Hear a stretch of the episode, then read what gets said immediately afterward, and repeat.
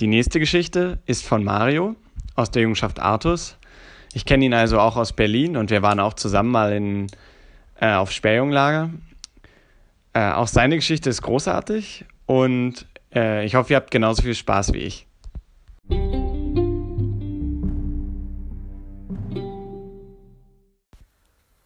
Hallo, ich bin Mario aus der Jungenschaft Artus und ich würde euch heute gerne eine Geschichte erzählen, die sich so vor ungefähr zehn Jahren zugetragen hat.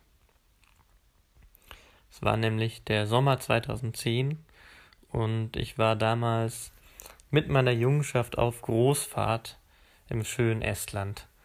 Es war eine Fahrt, auf der ich gelernt habe, wie man eine rutschige Steilküste nach oben kraxelt. Ich habe gelernt, wie doll blaue Flecken am Ohr einen am Schlafen hindern können. Es war auch die Fahrt, auf der King Caramel sich seinen Namen verdiente. Aber das sind alles andere Geschichten, die ein andermal erzählt werden sollen. Diese Geschichte hier handelt von Freundschaft auf Fahrt, von Wundern der Technik und von etwas, was viele vielleicht gar nicht mehr so gut kennen, weil es generell in den letzten Jahren sehr viel seltener geworden ist als noch davor. Und zwar von Regen.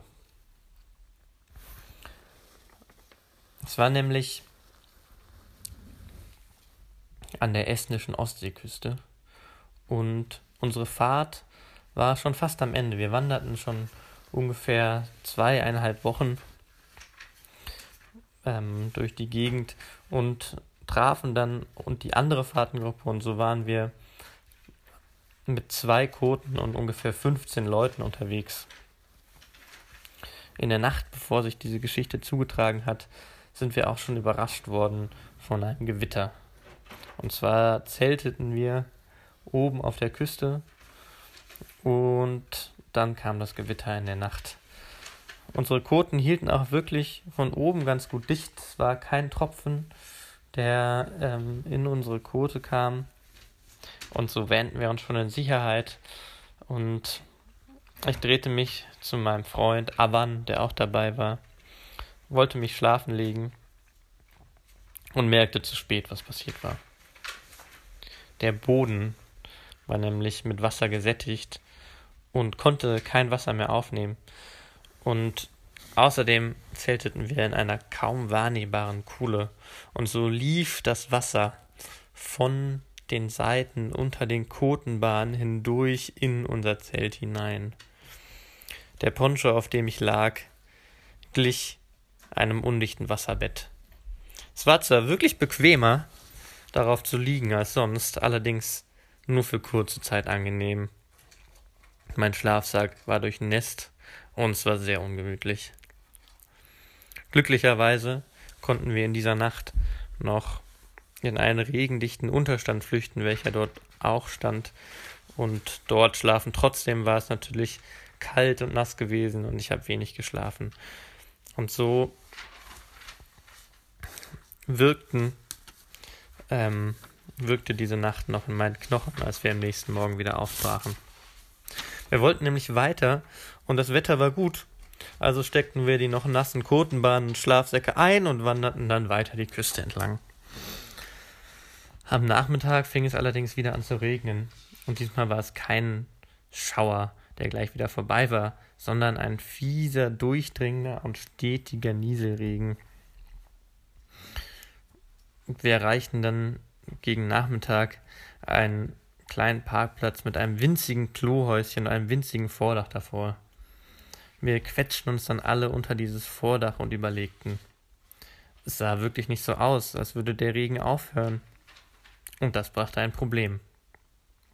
Ihr kennt es vielleicht nicht mehr, weil es ja nicht mehr so viel regnet, aber wenn man nasse Kotenbahnen aufstellt, macht das die Kote nicht unbedingt dichter. Die Oberflächenspannung, die dass die verhindert, dass Wasser in die Kote kommt. Beim Regen ist nämlich damit zerstört und es tropft einfach durch die Kotenbahn hindurch und die Kote ist einfach nicht dicht. Und noch so eine Nacht ähm, im Nasskalten, darauf hatten wir wirklich keine Lust. Unter dem Vordach von diesem Klohäuschen zu schlafen war keine Option, weil dafür waren wir einfach zu viele Leute. Also was sollten wir tun? Da kam Avan, der ziemlich lange auf dem Klo saß, hinaus und berichtete uns. Es gab auf dem Klo natürlich ein Klo, ein Waschbecken und daneben, ihr glaubt es kaum, gab es einen elektrischen Lufthändetrockner. Dann war alles klar. Und die Routine der Fahrtengruppe nach fast zweieinhalb Wochen Fahrt griff einfach ineinander wie kleine Zahnräder. Zwei holten Holz, ein paar bereiteten das Essen vor, ein paar banden das Dreibein, und dieses Mal gab es allerdings noch eine andere Aufgabe. Die Kote zu trocknen. Avan und ich wurden dafür eingeteilt. Wir standen also in diesem winzigen Häuschen und hielten diese Kotenbahn unter den Händetrockner. Dafür müsst ihr wissen, das war kein, das war so ein Händetrockner mit einem Knopf. Ja? Also alle zehn Sekunden ungefähr musste man wieder neu auf diesen Knopf drücken, damit der Händetrockner wieder ansprang. Es hat also zwei Leute gebraucht, um diese Kotenbahn zu trocknen, weil eine Person immer die Bahn halten musste und die andere musste immer wieder auf den Knopf drücken. Und das war gar nicht so einfach. Allerdings kamen wir dann irgendwann in eine Routine hinein. Langsam wurde nämlich klar, welches der optimale Trockenabstand ist für die Kote, in welchem Moment man ganz genau wieder auf den Knopf drücken muss und wann die Bahn wirklich trocken ist. Irgendwann ging das Ganze ohne viel Nachdenken und Avan und ich kamen in ein Gespräch. Und das war wirklich einer dieser Momente, die man nur auf Fahrt erlebt. Ich erinnere mich immer wieder gern daran. Es war nämlich gemeinsam irgendwo mitten in Estland auf diesem Klohäuschen und es war ein Moment, auf dem einfach eine Freundschaft befestigt wurde.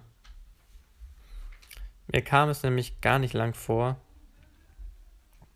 aber es war ewig lange, als wir, dass wir in diesem Klohäuschen waren und es war schon dunkel und das Essen war fertig, bis schließlich alle Bahn und auch alle Schlafsäcke getrocknet waren. Dann knüpperten wir die Kotenbahn zusammen und stellten diese in Rekordzeit auf.